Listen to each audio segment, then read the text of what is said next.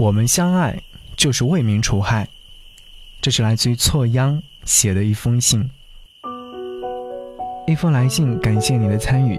如果说你想要写一封信给某个人，想要让我为你读出来的话，可以在微信上搜寻“不只是声音”，关注之后回复关键词“来信”，就可以收到参与的方式，在这里等候你的来信。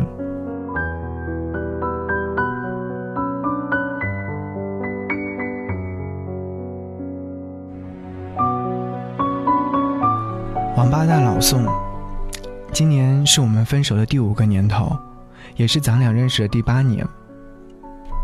虽然平时闲着没事，也会偶尔唠嗑，但我还是有很多话攒着，一直没有来得及跟你讲。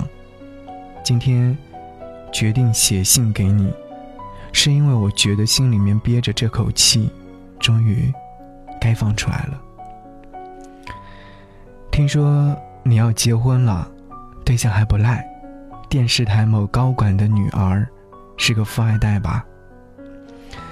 昨天我去参加大学同学的聚会，他们说你这两年没少在他身上花钱，买了很多奢侈品，刷起卡来眼睛都不带眨的。哦对，他们还说你买了房子，现在每个月在还房贷。深圳的房价这么高，你居然买得起房？啊呸！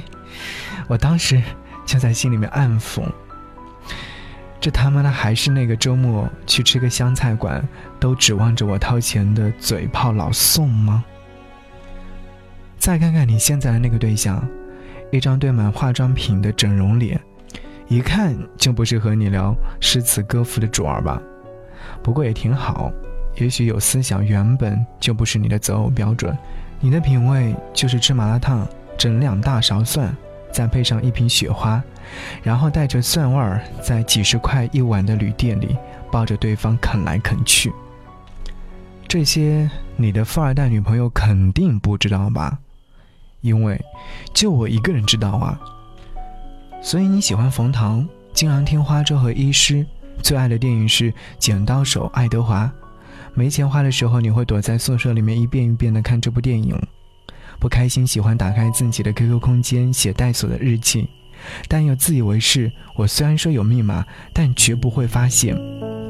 这些事儿，肯定也只有我一个人知道吧。我听见那窗外风吹了开来，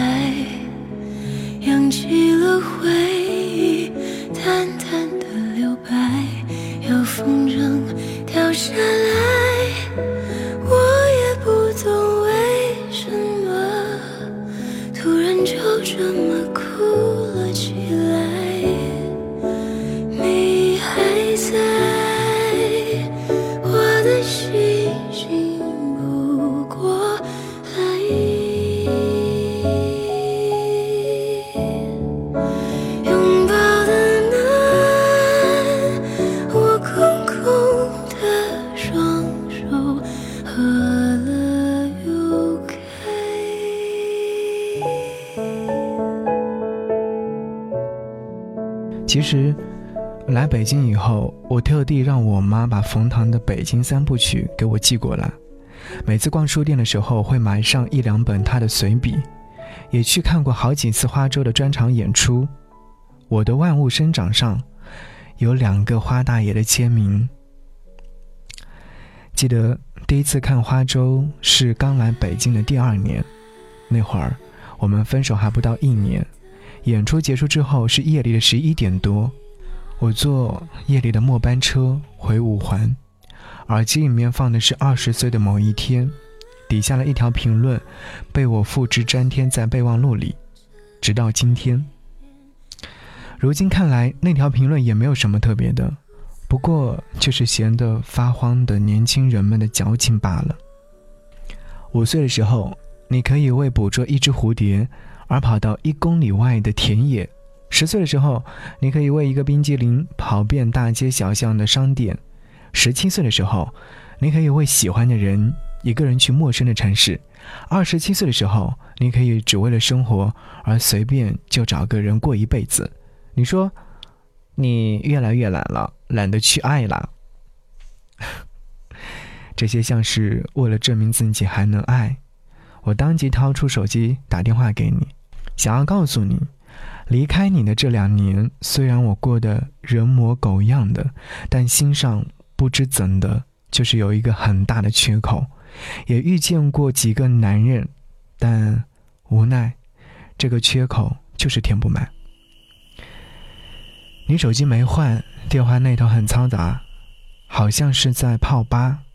我们沉默了两分钟，相对无言。终于，我还是把手机挂断了。一两年的时间不是很长，但我知道很多东西，失之毫厘，差之千里。年轻的时候你是诗人，也许正是因为这个气质，我觉得你跟别人稍有些不一样。大学的时候我们在同一个诗社，那个社团的名字叫做愚人诗社。说来也奇怪，我俩在里头。待了大半年，居然不认识彼此，反而是通过一个俗气的三行情诗比赛结缘。你写的诗风格和冯唐却有几分相似，很多时候我觉得你比他更大胆、更赤裸。你这样来形容暗恋，每次与你四目相对都是苟且偷欢。我想，你的心里有一片海。很快，诗社要出一本诗集，作为新任主编的我，自然要向你约稿。一来二去，我们取得联系。大学里的男孩子，除了打游戏和堆积的臭袜子，什么都不会。你啊，也没有好到哪里去。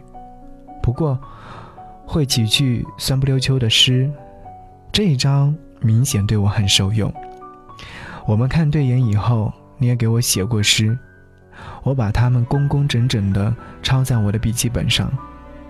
好几年过去，回头再去看这些的时候，我的字迹一直跟那会儿一样幼稚。整个社团都知道我们恋爱了。我学新闻，你学中文，看起来特别搭。我很活跃，喜欢和各路学长一块儿喝酒看大山。你比较宅。喜欢窝在宿舍里面看电影、打游戏、吃零食。那会儿我还在当团支书呢，偶尔和学长学姐们寒暄，你没少讽刺我，说我虚伪的像一朵交际花。那讽刺里面带着一个诗人般的清高。但我受欺负了，还是会来找你倾诉，你又会恶狠狠地骂人。如此这般，我更加喜欢你。你有在 QQ 空间里面写带锁的日记的习惯，你一直以为我没有发现，接连写了好几篇。其实里面无非就是一些父母不舍得你夹在中间左右为难的琐事。里面还有你很需要钱，开始在一个三流网站写黄色小说，新开了一个博客，上面的男人都以为你是女人，你和他们相聊甚欢。偶尔也卖卖一些三无产品。我在你的日记里写，每个人都有自己的难处，有人难在报国无门，有人难在为五斗米折腰。重要的是我理解你。那句“我理解你”，就像踩到你的尾巴一样，你当即开启防御模式。你说我这种小姑娘不会懂。往后我约你出门，你从来不出来，窝在宿舍里面一动不动。我们开始吵架，从上课吵到下课。一开始大家耐心劝阻，最后习以为常，能在我们吵架的时候淡定自若的喝水扯淡。吵来吵去，我们倒也没有分手，最后 还是分手了。哦，说到我们分手的理由。除了我特别做作，你特别清高以外，应该还有几个其他的原因吧？比如说，比如我是一个纯处女主义者，一层膜看得比什么都要重。比如说我后来心比天高，觉得你除了有点酸，其他毛病很多，都还没毕业呢，我居然偶然开始嫌弃你没有出息。但其实吧，你虽然穷，倒也还是一个敞亮的人。你日子顺畅的时候，你有一百块钱，愿意花九十块钱在我身上；不顺畅的时候，我们连续二十多天三餐都是吃全麦吐司面包。很快我们毕业，你留在学校附近工作，我回到深圳，再去到北京。中间听说你交过很多女朋友，甚至开始发展开放式的男女关系。你的女朋友除了和你在一起，还和另外一个女孩保持非常密切的关系。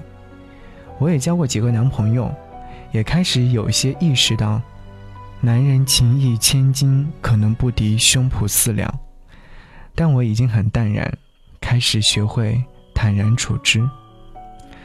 很多时候我都在想，这是不是一种比较糟糕的影响？这个世界上有成千上万的人，我们为什么？都要去迎合别人的价值观呢？不能活得更加精彩一点呢？像你一样，只顾自己快活的活着就好。很多时候，我走在街头，忽然想起记忆当中你的脸，或者是某些我们之间的相处片段，然后笑一笑，摇摇头，继续往前走。年轻的时候，我们自以为懂得爱，其实最不明白爱。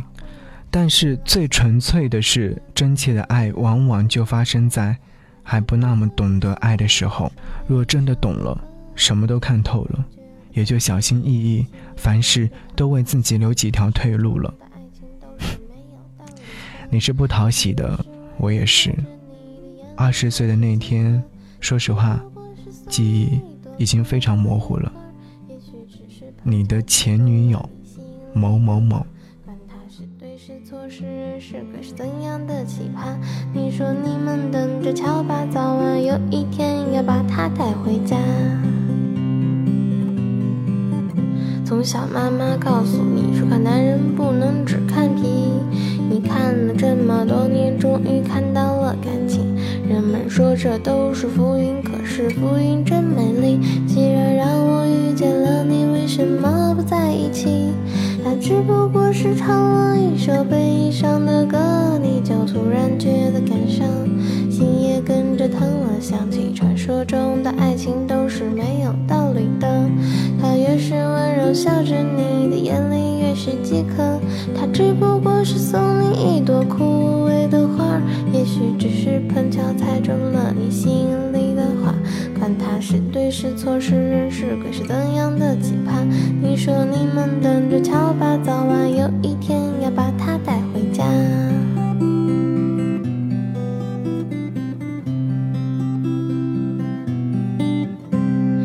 只不过是唱了一首悲